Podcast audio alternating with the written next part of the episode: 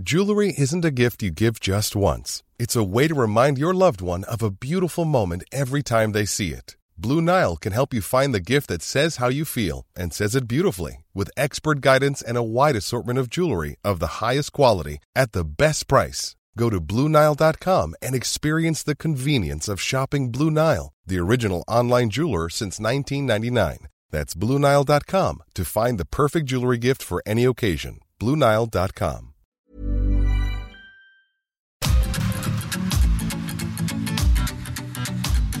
GastroLab es un lugar donde cabemos todos. Aquí encontrarás historia, recetas, producto, materia prima, vinos y un sinfín de cosas que a todos interesa, ya que con cocina y vino se aprende en el camino. Déjate llevar por el chef Israel Arechiga a un mundo delicioso. GastroLab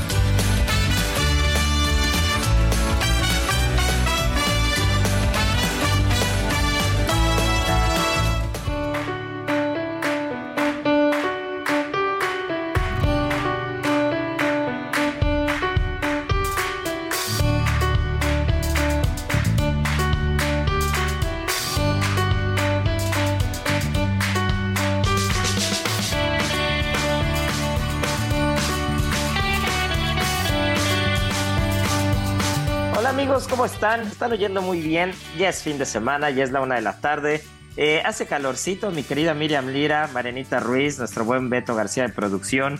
Se está poniendo muy bueno el día y es que ya está empezando GastroLab. Tenemos temas para aventar. Eh, ha sido una semana muy movida, gastronómicamente hablando también, mucha información, muchas cosas. Y mi querida Miri, ¿por qué no arrancamos directamente con las páginas de GastroLab? Porque se puso muy bueno, se puso muy bueno el viernes, justo con uno de los proyectos del interior de la República de Guadalajara, para ser más exactos, que a mí más me llaman la atención gastronómicamente hablando y socialmente hablando, porque es un proyecto que me parece de los más completos gastronómicamente hablando y socialmente hablando en todos los sentidos. Y qué gusto que las páginas de Gastrolab lo hayan resaltado. Sí, ¿qué, ¿cómo están todos nuestros amigos de Gastrolab? Estoy muy contenta de estar con ustedes. Fíjense que sí, este calorcito ya nos acerca peligrosamente a la primavera y sí, Ahora el reto que tenemos en GastroLab es justamente descentralizar todo en, el, en la capital del país o en la Ciudad de México más bien y llevar la vista hacia otros estados. Esta ocasión nos fuimos a Jalisco, específicamente a Guadalajara, para conocer un proyecto gastronómico increíble que se llama TT Cocina de Barrio, de dos hermanos súper, súper jóvenes, Isra Mario y Carla Papa, menores de 35 años, que tienen una propuesta gastronómica que, híjole, se van de espaldas. Nada más para que se den una idea. En su restaurante, en TT, no hay meseros, no hay un menú establecido y es el propio cocinero el que te está sirviendo y guiando durante toda tu experiencia gastronómica. Entonces ya de entrada ahí ya tenemos un punto muy interesante. Sí, te voy a decir que ese, ese esquema, por llamarlo de alguna manera, de servicio, a mí me encanta, sobre todo para conceptos pequeños y muy manejables, cuando no requieres tanto personal, ¿no? Porque definitivamente dentro de la gastronomía o dentro del ramo gastronómico en cuanto a restaurantería se refiere, es importante saber diferenciar entre proyectos o entre conceptos. Hay proyectos de, una magnitud más grande, eh, mucho, eh, mucho más densos, mucho más... Eh, no sé cómo decirlo, con mayores particularidades en las que no puedes obviar ciertos puestos, en los que tienes que irte, digamos, en el esquema tradicional del chef, el sous-chef, eh, los cocineros, los jefes de partida, los cocineros, del otro lado tienes al gerente, a los capitanes, a los meseros, pero cuando hay conceptos pequeños que son como más, eh, no, no sé cómo decirlo, pero como más personales, que son menos masivos y que tienen particularidades eh, que los hacen únicos, como el caso de TT, creo que, creo que se puede aprovechar mucho ese esquema y es algo que han hecho muchos restaurantes, ¿no? Incluso lo hablábamos alguna vez de Noma, ¿no? Que, ha sido considerado eh, el mejor restaurante del mundo en años anteriores. Eh, justo tiene esa misma particularidad de no, de no tener meseros en el servicio, ¿no? Sino que son los mismos cocineros los que transmiten directamente a la mesa lo que se está comiendo. Pero más allá de esa particularidad del servicio, sí creo yo que la cocina, que la gastronomía, cuando tú ves lo que están haciendo, tiene un nivel altísimo, ¿eh? un nivel altísimo y tienes mucha razón en lo que dices, porque en este nuevo TT, porque ellos empezaron en Guadalajara, en la colonia moderna, en un TT que ellos le llaman ahora TT chiquito, en donde solamente había eh, espacio para 14 comensales, o sea, era chiquitito. Y ahora que ya están en un local mucho más grande en la colonia americana, pues tienen capacidad para 40 o 50 comensales. Eso pensando en un día que estén a reventar, que como ellos nos contaban, casi es nunca, ¿no? O sea, ellos prefieren tener dos, tres mesas, más bien hicieron un plan financiero que les funcionara de esa manera y poder darle la atención como muy detallada o muy, este, pues sí, personalizada o personal a quien nos visita cada, cada día. Obviamente para poder darle este tipo de, de, servicio, pues el restaurante solo es bajo reserva y también la gastronomía tiene muchas particularidades porque cuando yo les preguntaba, bueno, pues cuéntanos, ¿no? Este, ¿qué tipo de cocina sirven? Y ellos me decían, híjole, es que no queremos definirla como tal porque eso limita nuestro proceso creativo.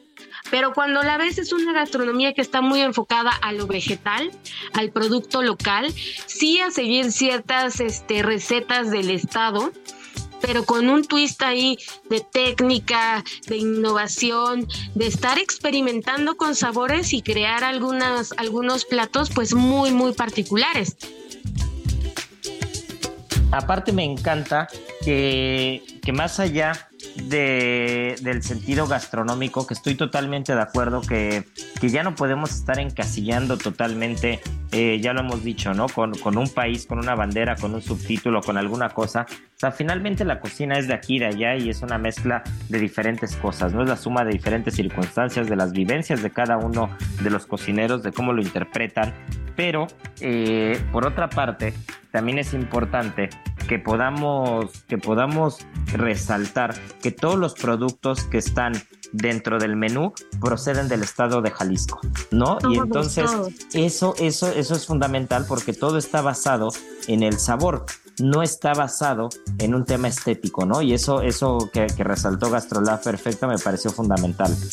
Imagínate un plato con guasanas, que es un tipo de garbanzo muy popular en Jalisco, chícharo, puré de manzana, uvas y polvo de guauzontle.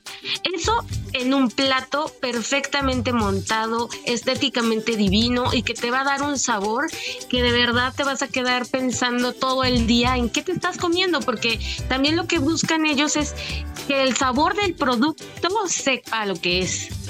Sí, que eso es algo que hemos dicho anteriormente también y que, y que cada vez va a ir ocupando más no solamente Gastrolab Radio, sino, sino en general a todos los medios gastronómicos, a los críticos, a la gente que escribe, a los periodistas, a los mismos comensales. Qué importante es volver al origen de respetar el sabor y el producto, ¿no? Y creo que, creo que ahí es donde todo está volteando a ver, es donde, donde es el punto de partida, donde es el origen de todo. Y se agradece que haya conceptos creativos pero que respetan el producto local y que respetan los sabores, ¿no? Sí, es, es, muy interesante y muy bonito ver todo lo que ellos hacen. También tienen un entomole que busca promover el consumo de los insectos, ¿no? Y vencer estas barreras que hay luego visuales que cuando ves ya sabes como el, el insecto tal cual, este, pues te da muchísimo asco y precisamente por eso no, no te atrevas a probarlo. Y ellos lo hacen en un mole, en un mole que no alcanzas a, a distinguir absolutamente nada, ya sabes, como la patita, el ojito y tal, y lo hacen en, en un... En un molito que es de una textura tan rica y tan suave que ni por tu mente te pasa si no te enteras que es hecho con, con insectos de lo que te estás comiendo, pero sí percibes todos los sabores de los insectos, que pueden llegar a ser algunos más fuertes que otros, pero que ellos los nivelan de una manera muy bien para que pueda ir con diversas proteínas, ¿no? Como puede ser un pato, por ejemplo. Y también algo súper interesante es que Carla, que ella es la encargada de la parte dulce, pues también se da la de hacer este postres muy interesantes, ¿no? Ya también nos lo, lo había dicho Marianita alguna vez, que pues hay que romper un poco también con eso de que todos los postres sean tan dulces, ¿no? Que no es necesario atosigar al paladar con esta dulzura tan canija y hacerlo más sutil. Y justo tienen un mole dulce de pixtle caliente además, imagínate, con mamey, amasake, flor de hinojo y esto va acompañado por unos higos. Un postre de verdad lindísimo y espectacular. No, bueno, qué delicia, qué chulada. Y aparte, otra de las cosas que me encanta, porque aparte cuando leía Gastrolab y, veía como los puntos que resaltan, es algo que, nosotros mismos estamos haciendo en los, en los últimos meses, cosa que antes no éramos así, después lo entendimos y, y vimos que los resultados eran mejores.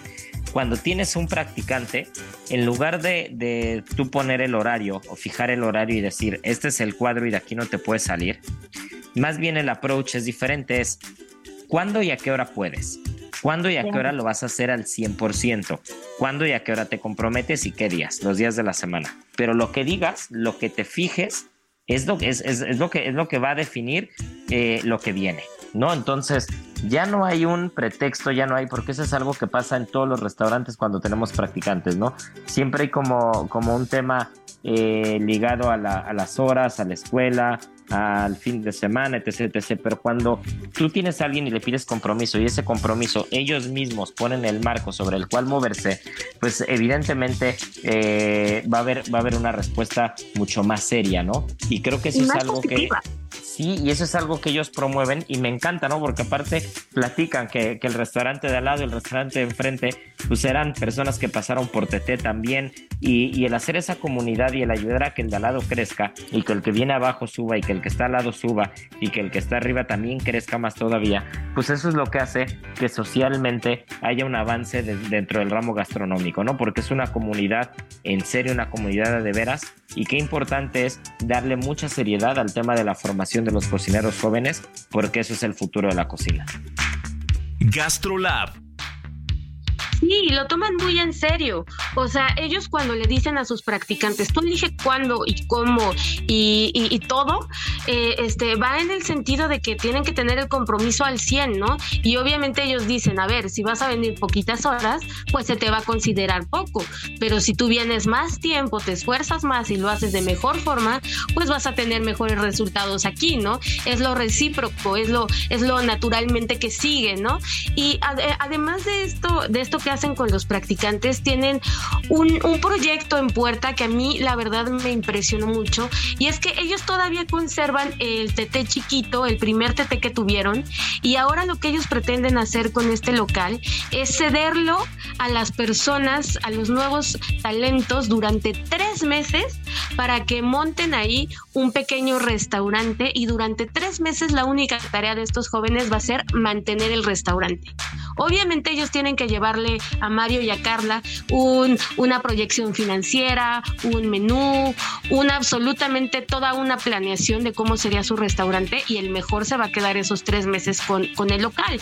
Y la idea es que ellos practiquen, que tengan esta experiencia y al término de esos tres meses digan si realmente quieren tener un negocio o no. Y eso me parece una ayuda que, que pues nadie te da, ¿no? Cuando empiezas y quieres lanzar un negocio, ¿quién te abre las puertas de un local que muchas veces las rentas y demás es lo más complicado de conseguir o de obtener el dinero porque pues no tienes clientes? Y ellos están pensando en, en, darles esta oportunidad a los jóvenes que lo merezcan, a los jóvenes que demuestren que pueden, para que después ellos se animen y este y ya tengan su restaurante en forma, que fue lo que pasó con algunos de estos restaurantes que ahora son sus vecinos, uno de ellos Páramo, al chico de Páramo que era jefe de cocina de TT hace algunos años, le prestaron no el, no el local chiquito, le prestaron un carrito, un carrito de servicio de esos de calle y ahí empezó y se fue como fogueando, como con algo muy, muy pequeño, pero se dio cuenta de que sí, de que era lo suyo. Y ahora tiene un, restaurante que se llama Páramo, grande, este, ya caminando, en el que pues ya está en forma, ¿sabes? Y, y todo fue mucho por el apoyo que recibió de estos cocineros. La verdad es de que es increíble, es increíble lo que se está haciendo, es increíble el efecto eh, que genera el hacer sociedad, el ayudar y sobre todo el, ser fiel a una filosofía, ¿no? La verdad es que mis respetos, aparte en platan espectacular. Tú ves el Instagram eh, de TT, ves, el Instagram de Carla, ves eh, en general el Instagram de los dos y, es, y es increíble, es increíble ver lo bien que, lo, estéticamente correcto, impolutos o impecables que son los platos tanto de Mario como de Carla, ¿no? Es, es, es una cosa increíble porque el amor gastronómico entra por los ojos y, nosotros siempre hemos sido eh, siempre hemos sido de reconocer cuando el de al lado, cuando el de enfrente hace las cosas perfecto y creo que Gastrolab atinó muy bien este fin de semana con las páginas dedicadas a TT porque, porque de verdad se merecen un aplauso enorme, ya tienen muchos años haciendo las cosas muy bien, pero cada vez al parecer se hacen mejor. Y también sabes quién merece un aplauso enorme, mi querida Miri, ¿Quién, Misra? Cuéntanos. Pues, ¿quién más? ¿Quién más si no es Gastrolab? Si no es Gastrolab en todas sus plataformas, no importa si es digital, si es radio, si es impreso. Eh, todo el equipo de Gastrolab, mi querida Miri, estamos de manteles largos porque fuimos galardonados, ¿eh? fuimos premiados y yo vi a Miri muy, muy sonriente en la foto. A ver, cuéntanos un poquito de eso. Sí, fíjate que estábamos muy contentos porque tuvimos la, la fortuna tenemos el privilegio de poder trabajar en esta plataforma tan hermosa como es GastroLab y ahora la responsabilidad de mantenerlo. Fuimos galardonados como el mejor medio gastronómico 2023 por el Club Batel México un reconocimiento importante, importante dentro de la industria, muy importante para nosotros porque es reflejo de todo lo que hemos venido haciendo durante seis años. No es trabajo de una sola persona, es trabajo tuyo, Isra, es trabajo mío, es trabajo de quienes ponen la lana para que este proyecto sea realidad, es proyecto de, del diseñador, de la diseñadora, del fotógrafo, de, de todos. Y siento que, que justamente en Gastrolab coincidimos muchísimas personas muy talentosas y esa unión de talentos ha, resultado en, este tipo de resultados, ¿no? En visitas, en millones de visitas ahora con 8 millones de usuarios únicos que tenemos al mes, es una locura, ¿no? Y eso no podría ser posible sin gente muy especializada en SEO, en conocimientos digitales y que bueno, coincidieron de estar ahora mismo en este gran equipo y pues, ¿qué podemos decir más que estar contentísimos y tener la responsabilidad de mantenernos ahí? Pues así será, mi querida Miri. Yo creo que lo has dicho perfectamente. Es la suma de, muchas, de muchas personas, de grandes personas, de grandes mentes, de mentes creativas, de mentes eh, comprometidas, de gente visionaria. Y, pues nada, es un orgullo ser parte del equipo de Gastrolab desde hace muchos años. Es un orgullo eh, poner nuestro granito de arena con el radio, eh, con televisión, en la parte digital, en la parte impresa ni se diga, Miri es, impecable cada ocho días. Entonces creo que es un, creo que es un reconocimiento muy bien merecido y, pues también agradecer a todos los que nos ven, a todos los que nos escuchan, a todos los que nos siguen, a todos los que nos leen, porque pues si no, si no hubiera un interlocutor, si no hubiera alguien del otro lado, pues no tendría nada sentido, ¿no, Miri? Pero sabes también que, que me encantó de las páginas de Gastrolab, porque ya nos quedan algunos minutitos antes de irnos a comerciales, pero que me encantó, hablando de unión, hablando de personas creativas, hablando de personas fregonas que se juntan, hablando un poquito de todo. Eh, se juntaron allá en Puerto Vallarta, ahora estamos, hemos estado muy jaliscienses el día de hoy, ¿eh? Pero se juntaron en Puerto Vallarta los que saben, ¿no? Sí, fíjate que estamos súper contentos de, poder ser parte de esto. Y es que, ¿sabes que Se están uniendo los cocineros específicamente de Puerto Vallarta para hacer comunidad, también haciendo mucha comunidad, para impulsarse entre ellos, para llevar a sus restaurantes que no son de grandes cadenas ni de grandes hoteles a la cima. Y esto, pues, ¿cómo lo hicieron? Pues siendo unidos, siendo fuertes en colectividad y no solamente en lo individual. Y pues justamente fue el tercer aniversario de La Tosca, un restaurante italiano que está en la calle de, en la colonia de la Versalles más bien, que es una colonia ahí en Puerto Vallarta que se está volviendo como el epicentro gastronómico, ¿no? En donde se están juntando todos los chefs locales para abrir este proyectos gastronómicos y con el apoyo de todos los chefs que, que están allá. Por ejemplo, me contaban eh, que no tengo la máquina para hacer este tipo de preparación. Vente a mi restaurante, aquí la puedes hacer. O todavía no juntamos el dinero para que podamos hacer esta apertura. Pues entre todos hacemos la vaquita y después lo recuperamos. Y es este impulso que los ha llevado pues a, a crear una, una comunidad muy fuerte. Y te digo, eh, en el tercer aniversario de La Tosca, que es del chef Gaetano Simonetti, que él es italiano, pero bueno, como dice Chabela Vargas, ¿no? Los mexicanos nacen donde se les da la gana, se vino a vivir a México, específicamente a Vallarta, y pues ahí se empezó a hacer amigo de todos los chefs de, de allá y empezaron a generar esta comunidad enorme que ahora se ve reflejada en esta colonia que se llama La Versalles y de la que van a estar hablando muchísimo porque hay de todo tipo de, de, gastronomía, ¿eh? desde taquitos, desde mariscos, desde comida italiana, desde café, desde productos orgánicos de la región. Entonces están haciéndolo en grande y me da muchísimo gusto porque son chefs que además este, son conocidos, ¿no? Este, por ejemplo, está el chef Memo Goof, está el chef, fue el chef Irving Cano, que él está ahora en San Miguel de Allende, tú lo conoces bien, pero él empezó en Puerto Vallarta, entonces él ahora tiene la, la responsabilidad dada por él mismo de impulsar a sus compañeros que, que están por allá, ¿no?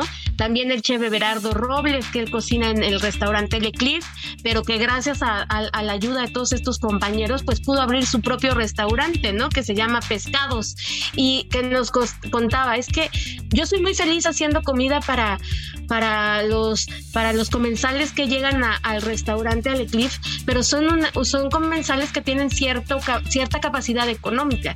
Yo quiero enseñarle a la gente de mi barrio, de mi colonia, lo que es comer gourmet.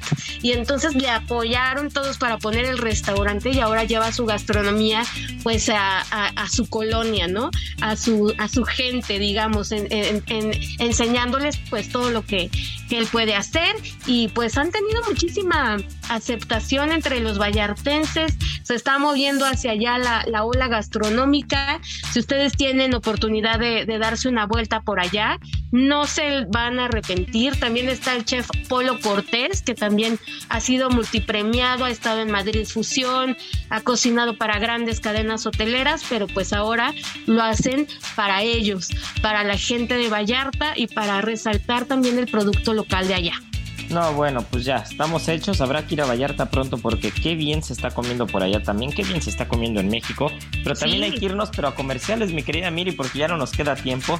Y ya Marianita ya nos está volteando a ver con cara de a ver a qué hora entro, porque acuérdense que estamos en el contexto de la Semana del Día de la Mujer y que pues, tenemos a una gran cocinera, tenemos a una gran editora, tenemos un gran equipo y nos estarán platicando de destinos a dónde se puede viajar, qué particularidades han encontrado y también algunos sabores ocultos que estoy seguro que van a disfrutar. Así que esto es Gastrolab y volvemos. Gastrolab. ¿Sabías que puedes hacer una deliciosa carlota de mango? Si deseas disfrutar de algo delicioso y nutritivo, este postre es para ti. La carlota de mango elaborada con yogur griego aporta a nuestra dieta gran cantidad de probióticos mismos que ayudan a fortalecer la microbiota intestinal. Además, al integrar mango y vainilla, incluimos antioxidantes que mejoran nuestra salud ocular. Aprende a preparar una deliciosa carlota de mango en las redes sociales de GastroLab en Adicción Saludable, porque la comida rica no tiene que ser aburrida.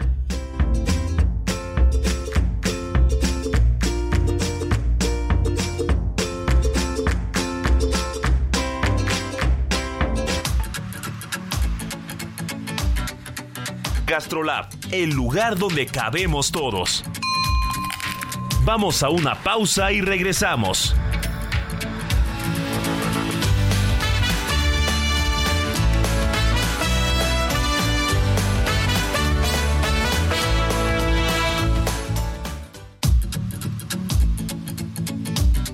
Gastrolab, el lugar donde cabemos todos.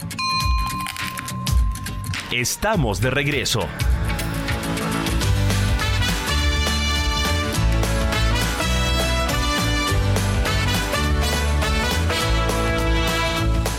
¿Sabías que puedes hacer una deliciosa tarta de peras? Si deseas disfrutar de un postre delicioso y nutritivo, este platillo es para ti. Las tartas elaboradas con peras son una excelente fuente de fibra, por lo que resultan ideales para personas con diabetes. Además, al integrar avena y canela, fortaleceremos la formación normal de glóbulos rojos y reduciremos el riesgo de contraer infecciones bacterianas. Aprende a preparar una deliciosa tarta de peras en las redes sociales de GastroLab en Adicción Saludable, porque la comida rica no tiene que ser aburrida. Escapada H. Ever catch yourself eating the same flavorless dinner three days in a row? Dreaming of something better? Well, HelloFresh is your guilt-free dream come true, baby. It's me, Kiki Palmer. Let's wake up those taste buds with hot, juicy pecan crusted chicken or garlic butter shrimp scampi. Mm. Hello Fresh. Stop dreaming of all the delicious possibilities and dig in at HelloFresh.com. Let's get this dinner party started.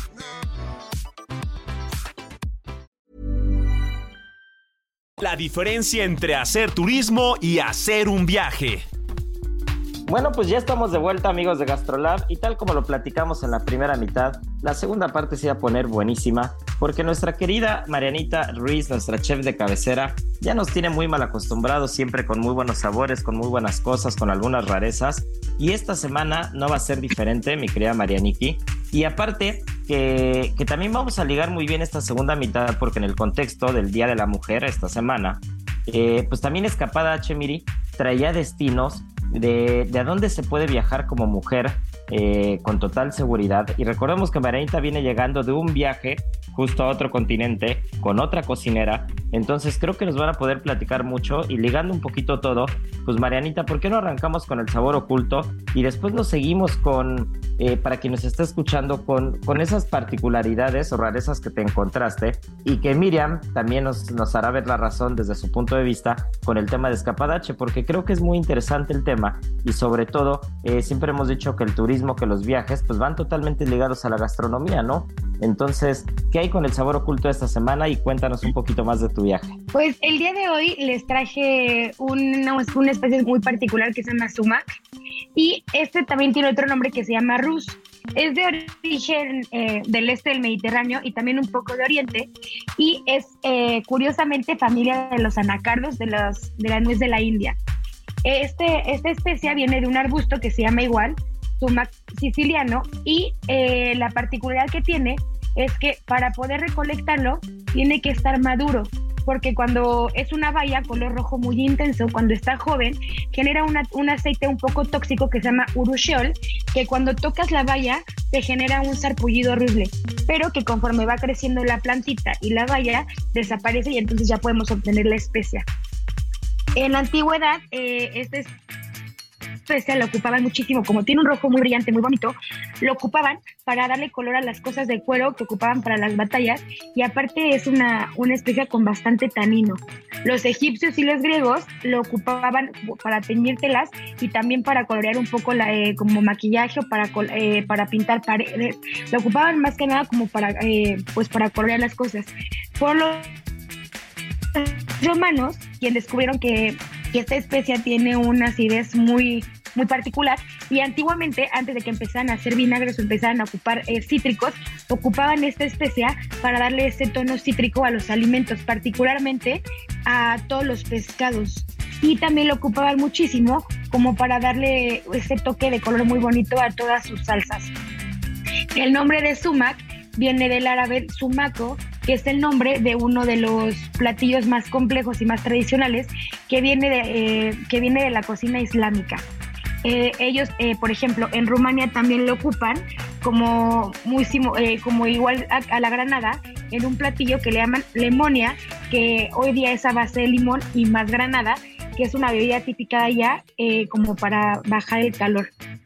por los libaneses, los sirios ocupan esta para el pescado también y los turcos lo agregan para las ensaladas y para los kebabs. Los iraníes y los georgianos lo ocupan muchísimo para platillos con lentejas. Ellos dicen que esta especia va muy bien con las lentejas y para todos los rellenos para pollos.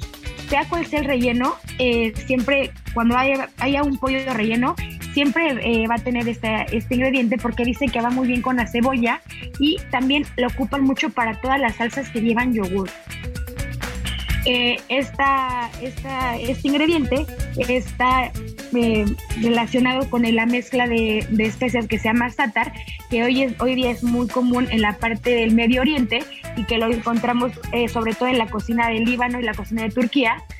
Y eh, pues que lo hemos probado todo, ¿no? Cuando probamos las eh, que son como tipo pizzetas, la, la, la, es como un polvito rojo muy bonito y para poder ocupar esta especia lleva un proceso un poco particular porque recogen las bayas y las tienen que meter en una salmora para deshidratar completamente la valla, la sacan, la secan al sol y después la pulverizan. Y una vez pulverizada es como la pueden eh, ocupar.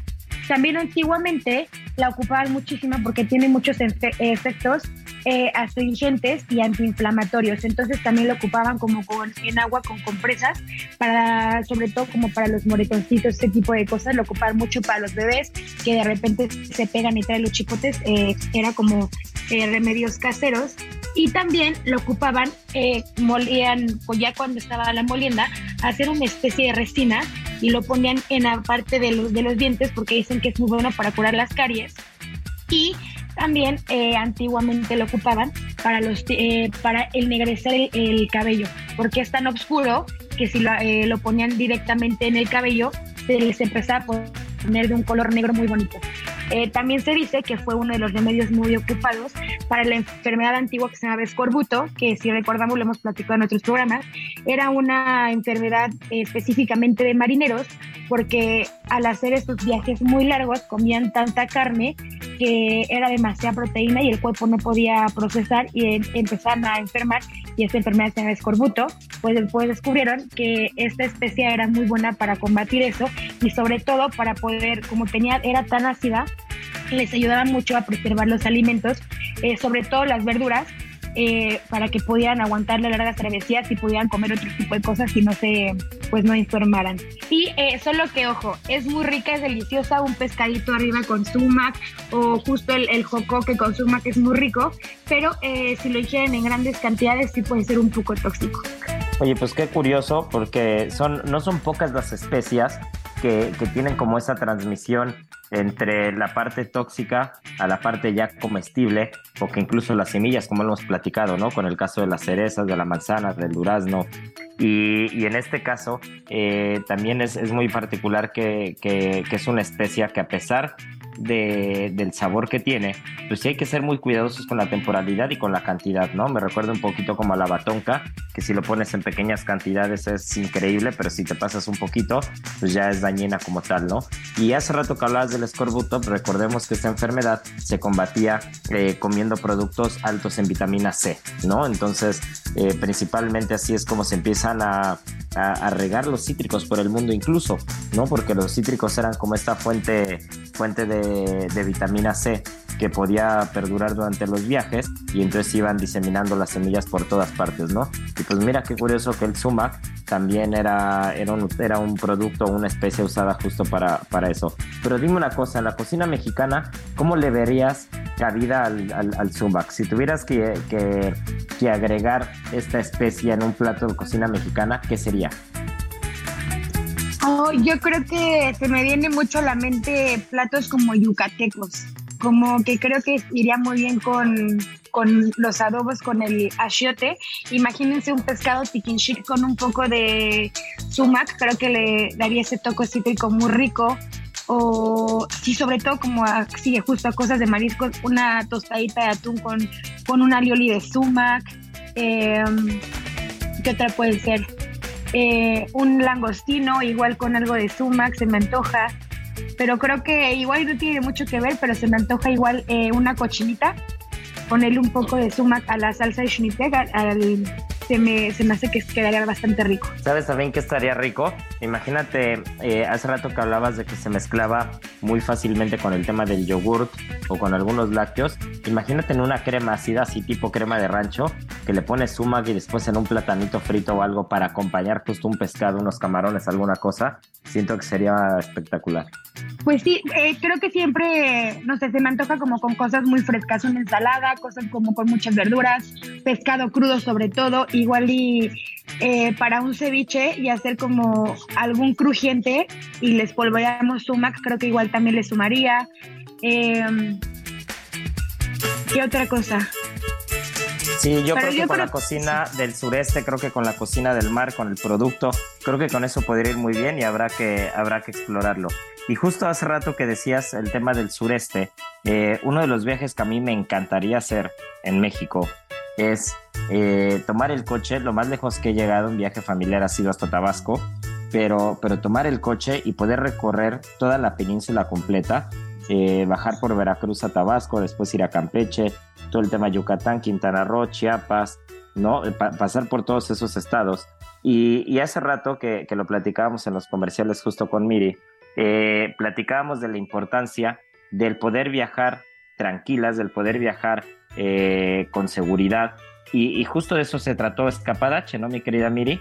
¿Qué hay con los viajes?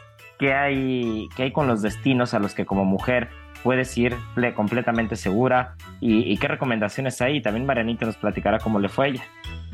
Sí, justo.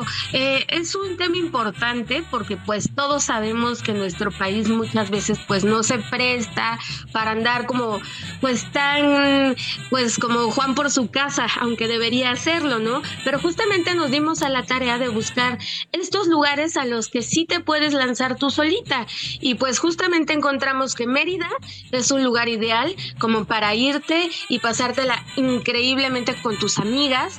Este es un es un plan padrísimo para conocer justo la gastronomía este, yucateca de todo el sureste de México.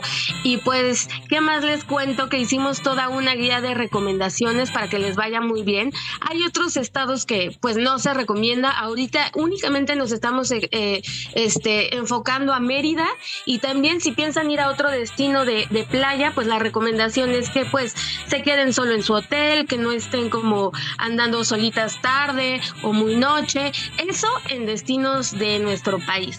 Pero si se quieren ir a dar el rol fuera de nuestras fronteras, pues ya hay un poquito más de opciones, ¿no? Si se quedan, por ejemplo, de este lado del mundo, Costa Rica, es un, es un destino padrísimo al que se pueden lanzar porque tienen una red de apoyo a las mujeres que se llama Red Sofía, que es increíble, Isra, lo que hicieron allá por parte del gobierno fue dar cursos, dar a toda la gente que está involucrada con, con la hotelería, con el servicio en restaurantes, para hacer protocolos. Entonces, darse cuenta cuando algo no está saliendo bien y de inmediato por medio de ciertos códigos que ya tienen todos en, Costa Rica, darse cuenta pues de que algo no está tan bien, ¿no? Y eso genera pues una seguridad más amplia entre las viajeras. ¿Cómo la ves? Está padrísimo, ¿no?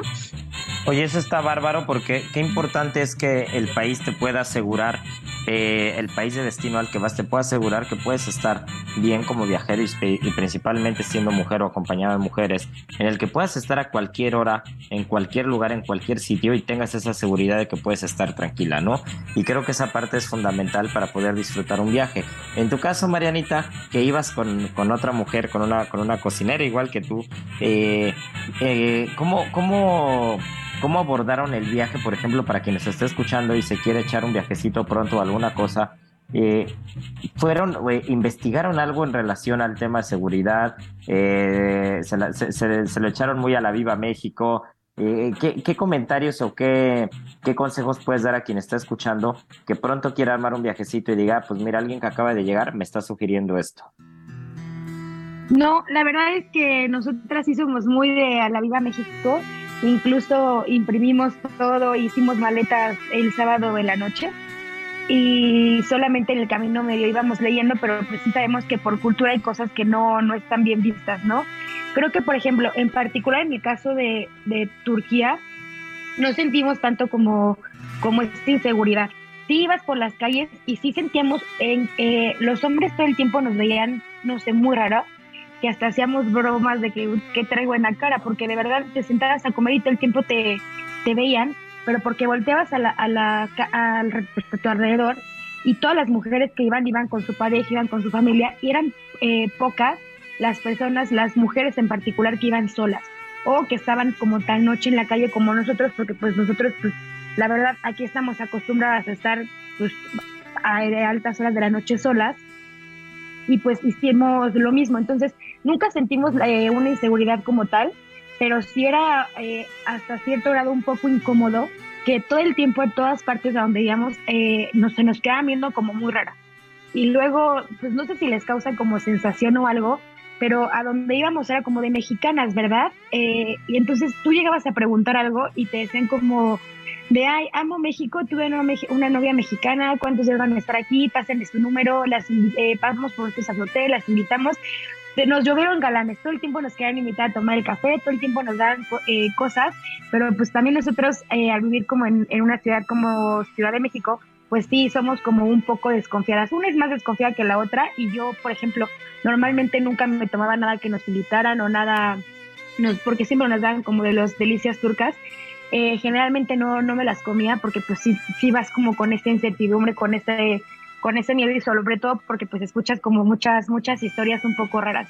Y ya cuando llegamos a Dubai en el aeropuerto, por ejemplo, llegué a, comprar un chip y el señor que me atendió era árabe me bloqueó el teléfono. O sea, no, no quiso agarrar mi teléfono y me lo bloqueó y me dijo como de no, pues hasta en cuatro horas y busco un súper y a ver si puedes. Y llegó, por ejemplo, un chico que iba con nosotros y el mismo señor agarró su teléfono y le dejó el internet en dos segundos. Y él, a mí me lo bloqueó. Entonces ya después encontramos a otro chico que era como, era como coreano y él ya nos ayudó y me, puso internet y entonces, eh, mi primera impresión, por ejemplo, al llegar a, ahí fue como dije, híjole, vamos a pasar muy mal, porque pues llegando ya me bloquearon el teléfono, pues para que no tenga internet. Pero creo que fue la única experiencia rara que tuve, porque ya de alguien fuera sentí un, era, al ver tanta, no sé, como tanta diversidad de culturas en Dubai, porque nos platicaba la guía de turista que, no sé, había un millón de habitantes y de ese millón solamente eh, si el mil eran nativos y el 80% eran hindúes y de ahí había más. Como que al haber tantas personas como que ya es muy diferente, entonces eh, ya nos sentíamos tanto como las miradas, ya era como todo más normal.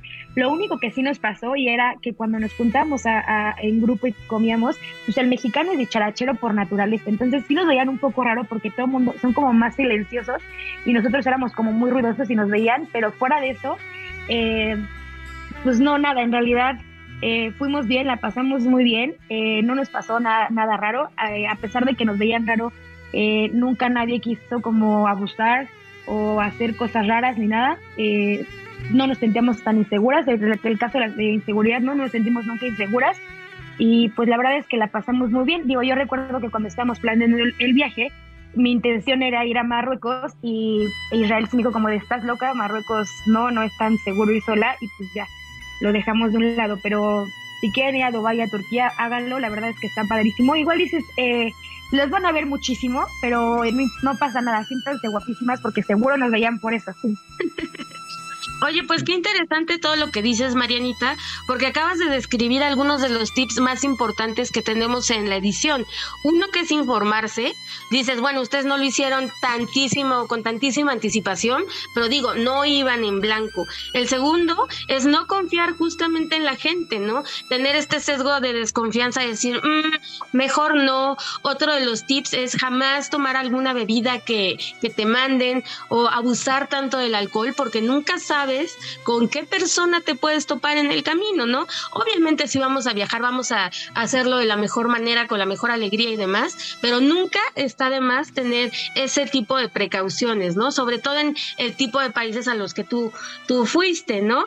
Tener siempre también un contacto de emergencia, compartir la ubicación, siempre tener tu Google Maps a la mano para que puedas ubicarte perfectamente, adaptarte a las costumbres locales como para no pasar pasar ahí este malos ratos también es una buena es una buena opción y estar al, pendiente no de, de, de quién está a tu lado de qué personas van por la calle y pues no estar tan noche fuera, ¿no? De tu hotel o, o, con pocas personas. Esas son las principales recomendaciones que creo que las describes muy bien con tu relato. Sí, la verdad es que también eh, los, las personas que iban con nosotros en el tour eran eh, en su mayoría familias, íbamos nosotras dos y sí les causaba como algo no ser, oigan, avísenos dónde van a estar, entonces siempre le, le avisamos como alguien del tour, así como le vamos a ir aquí y nos escribían así, ¿cómo van chicas? ¿Todo bien? Y sí, y de las bebidas alcohólicas no se preocupen, cuando vean los, los precios tan altos, les juro, les, les van a quitar las ganas de tomarse una chela que es más cara, una cerveza que un buffet. Oye, qué buena, qué, qué, qué, buenos tips acabas de dar, eh, Marianita. Este programa va a quedar para la posteridad cada que alguien quiera viajar. Vamos a pasar los tips de escapadache y los tuyos y estoy seguro que, que, van a ir muy, muy a la segura. ¿eh? Yo como, como dato final, yo recuerdo mucho un país que una de las cosas que me llamó mucho la atención es que en el aeropuerto había como mucha infografía. Te hablo hace años, habré ido hace cinco años y es Singapur. Y Singapur era un país que, al menos lo que yo leí hace cinco años, te aseguraba que siendo mujer y estando sola, podías estar en cualquier punto geográfico del país, no importaba en cuál, si era frontera, si era en el centro, de por sí es un país pequeño y muy seguro. Pero era un país, ellos se jactaban de ser el único país en el mundo que te aseguraban que siendo mujer podrías estar no en una ciudad, en cualquier punto del país y nadie te iba a hacer nada, que podías estar segura, ¿no? Entonces ese es un dato también muy curioso para, para quien está viajando y quiere llegar a un destino en el que se pueda sentir totalmente safe. Gastrolab, historia, recetas, materia prima y un sinfín de cosas que a todos nos interesan. Hola amigos del Heraldo Radio, y ya hablamos de pescado, ya hablamos de pasta, pues vamos a cerrar con algo de verdura, algo muy sano esta semana. Y hoy les traigo unas berenjenas con quinoa, que así como se escucha, de verdad la receta es sorprendente, porque si sabemos mezclarlo con algunos ingredientes en particular, como la manzana verde o como los arándanos, vamos a tener un resultado totalmente diferente a lo que nos imaginamos. ¿Qué requerimos? Una berenjena previamente cortada en láminas y desflemada, es decir, puesta con sal a que deshidrate y suelte esta agua que puede amargar y que después de 15-20 minutos enjuagamos y está como nueva con un sabor perfecto. De ahí vamos a usar un poquito de cebolla, champiñones, un par de jitomates, un poquito de jugo del mismo jitomate cuando lo cortamos, media taza de quinoa previamente hervida, perejil fresco y vamos a mezclarlo con tahini, jugo de limón, unos cuadritos de manzana, un poquito de arándano y vamos a tener la base de una receta espectacular que si ustedes van al Instagram de Gastrolab van a ver el paso a paso y no hay pretexto para no hacerlo porque es delicioso y sano. Gastrolab. ¿Sabías que La jícama puede volver de cualquier platillo algo 100% saludable. Al ser una excelente fuente de minerales como calcio, magnesio y potasio y al mismo tiempo ser baja en hidratos de carbono, este ingrediente te ayudará a mantener tu cuerpo nutrido mientras disfrutas de su delicioso sabor. Por ejemplo, si tú eres un amante de los tacos, puedes rellenarlos con este tubérculo y bañarlos en una salsa de mango habanero. Aprende a preparar esta receta en las redes sociales de GastroLab en Adicción Saludable. Porque la comida rica no tiene que ser aburrida.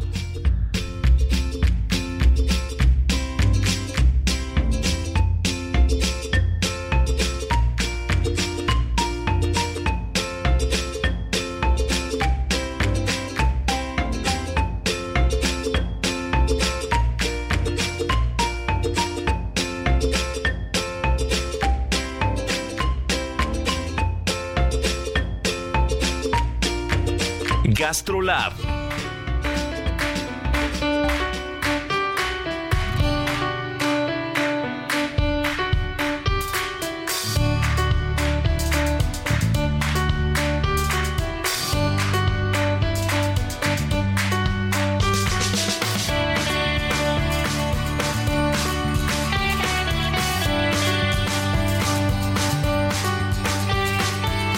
Bueno, pues el tiempo se nos está acabando, Marianita, Miri. Y, pues nada, nos tenemos que ir. Pero bueno, no nos podemos ir sin anunciar al ganador de la semana pasada, que es Martín Portilla. Martín Portilla, muchas felicidades. Y bueno, pues, ¿qué les parece si nos echamos la adivinanza de esta semana, mi querida Miri y Marianita? Pues nos quedamos un poquito hablando del sureste, nos quedamos hablando de las rutas, de, de ir a conocer, de Mérida. Pues que nos digan cuatro bebidas del sureste. ¿Les late? Que nos echen cuatro bebidas autóctonas del sureste que no tengan nada que ver con otra región del país, eh, única y exclusivamente del sureste. Y ya saben, arroba Israel Arechiga. Muchas gracias por escucharnos, Marianita Miri, nuestro buen Beto de producción. Nos escuchamos la siguiente semana y ya saben que tripa vacía. Corazón, sin alegría. Aquí concluye otra emisión más de Gastrolab, el lugar donde cabemos todos. Déjate llevar por el chef Israel Arechiga a un mundo delicioso. Una emisión de Heraldo Media Group. Gastrolab.